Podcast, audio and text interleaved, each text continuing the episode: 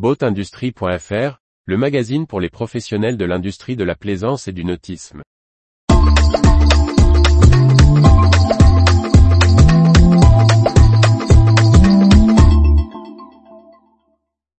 Des rencontres locales pour enrichir la formation au permis bateau.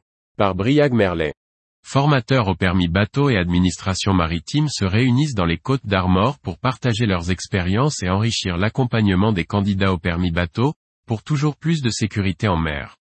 Une initiative locale que nous explique Elodie Leboucher. Les formateurs au permis bateau des Côtes d'Armor se sont réunis pour mettre en place une dynamique collective autour de la formation et de la sécurité en mer, dans une démarche qui dépasse la simple obtention d'un permis.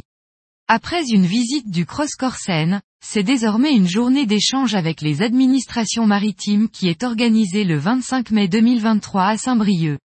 Élodie Leboucher, formatrice au permis bateau depuis plus de dix ans, parmi les chevilles ouvrières de l'événement, explique, la journée regroupera les formateurs, à la fois bateau-école et associations, ainsi que les affaires maritimes à différents niveaux de la direction aux unités de contrôle de l'ULAM, la brigade nautique de Lézardieu, la gendarmerie maritime de Brest, les douanes.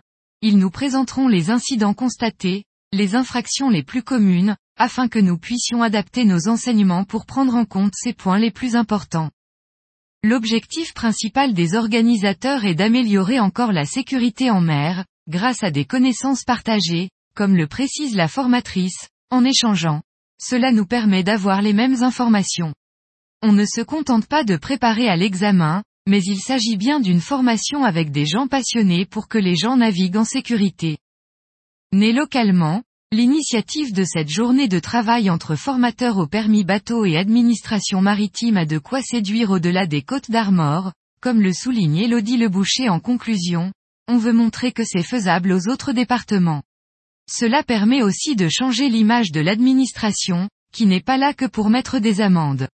On souhaite continuer le travail, par exemple avec des stages autour de la VHF et des équipements électroniques. Retrouvez toute l'actualité pour les professionnels de l'industrie de la plaisance sur le site boatindustrie.fr et n'oubliez pas de laisser 5 étoiles sur votre plateforme de podcast.